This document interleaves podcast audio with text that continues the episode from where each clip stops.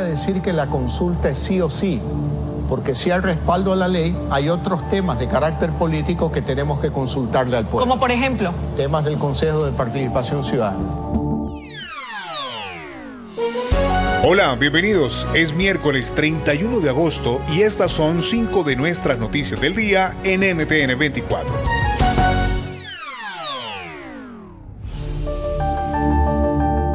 Escuchaban al presidente de Ecuador, Guillermo Lazo. De esta forma, el mandatario pide apoyo a su propuesta de consulta popular. Según fuentes del Palacio de Carondelet, las preguntas de esta promesa de campaña irán encaminadas en temas como el alcance del Consejo de Participación Ciudadana, número de curules para la Asamblea, seguridad ciudadana y lucha contra la delincuencia.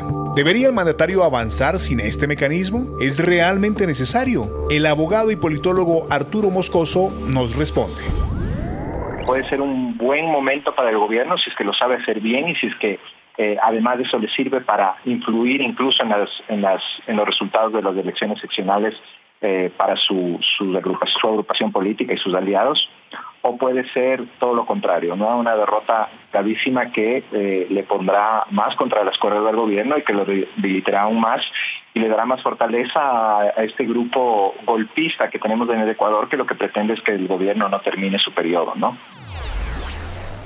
You might be right. It's simple, but something you almost never hear in politics today, with each side more concerned about scoring political points than solving problems. I'm Bill Haslam, a Republican. And I'm Phil Bredesen, a Democrat. We're former Tennessee governors, and we invite you to listen to our podcast, You Might Be Right. Join us and guests like Al Gore, Paul Ryan, Judy Woodruff, as we take on important issues facing our country. Listen and subscribe to You Might Be Right, a new podcast from the Baker School at the University of Tennessee.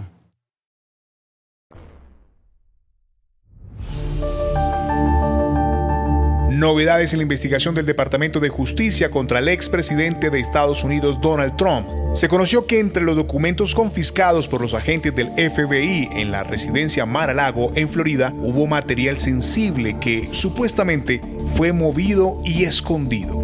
Así lo afirman las autoridades tras estudiar las pruebas recopiladas. El ex oficial de Seguridad Nacional Guillermo Cuesto explica el impacto.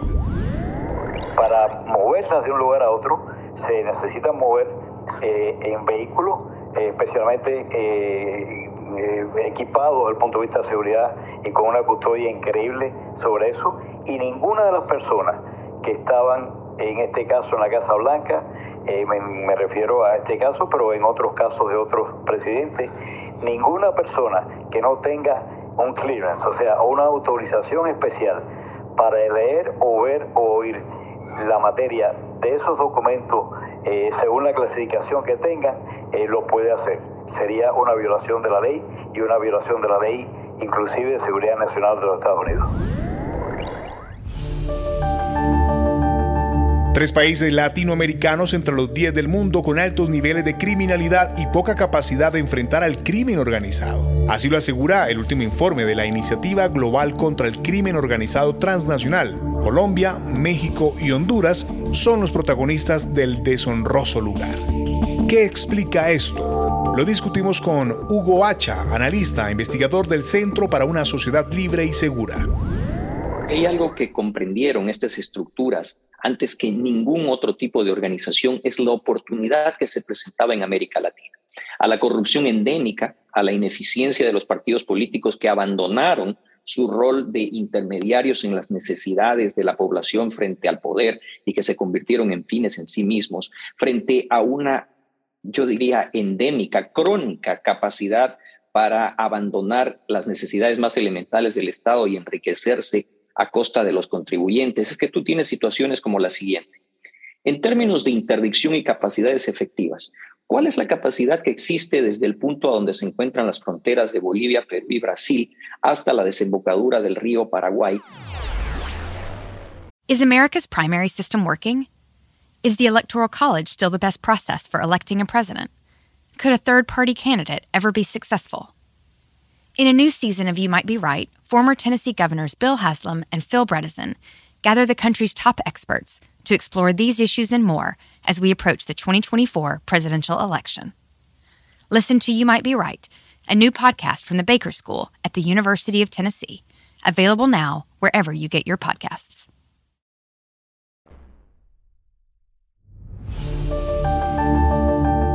En Rusia, el Kremlin reaccionó con cautela a la muerte de Mikhail Gorbachev. Elogiaron su papel, dicen, extraordinario en la historia, pero también lamentaron la caída de la Unión Soviética. Recordemos que Gorbachev fue el último líder de la Unión de Repúblicas Socialistas Soviéticas, la URSS, el último mandatario antes de esa caída en 1991. Ahora, según reportan medios rusos, su funeral no será de la manera icónica como celebran los líderes soviéticos. ¿Qué visión tienen realmente los ciudadanos rusos de Mikhail Gorbachev? Manolo González fue corresponsal en Moscú y así responde en NTN 24 del Mikhail Gorbachev, que le ha dejado un legado indiscutible a las generaciones, a pesar de que se dice de su impopularidad adentro en la Unión Soviética, en Rusia y dentro de la misma Unión Soviética, pero no. Las nuevas generaciones ven a Mikhail Gorbachev como la persona que abrió la puerta y que les ha permitido esa libertad que hoy gozan, de esa mala libertad que tienen. Lo cierto es que Mikhail Gorbachev le ha dejado un legado con dos palabras mágicas que introdujo en la Rusia de entonces, la Unión Soviética del entonces. Estamos hablando de libertad y democracia. Él quería un cambio en la Unión Soviética al estilo Unión Europea.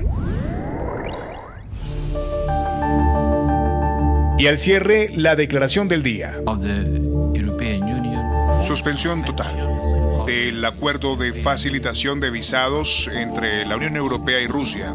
Suspensión total hasta ahora fue suspendida parcialmente para ciertos grupos colectivos, funcionarios y emprendedores, pero ahora va a ser suspendida totalmente Así anunciaba Joseph Borrell, alto representante para asuntos exteriores de la Unión Europea, el acuerdo político de ministros del bloque para respaldar la suspensión de la facilitación de visados para turistas rusos. Ese tratado se había firmado en 2007. La medida afecta también viajes de trabajo y familiares. El análisis con Fernando García, corresponsal político de La Vanguardia. La mayor parte de los turistas son gente que gasta dinero y contribuye a la economía eh, europea. Y bueno, eh, este es un castigo a la población rusa, por eso se ha debatido tanto, se ha debatido mucho dentro de los países y entre los países de la Unión Europea, em, y puede un poco tal vez acelerar eh, las posibles movilizaciones contra Putin, no, no lo sé. Lo que sí parece claro es que afrontamos en principio lo que se llama una nueva guerra fría, pero en el sentido más literal que nunca. Across America, BP supports more than 275,000 jobs to keep energy flowing. Jobs like building grid-scale solar energy in Ohio and producing gas with fewer operational emissions in Texas. It's and, not or. See what doing both means for energy nationwide at bp.com slash investing in America.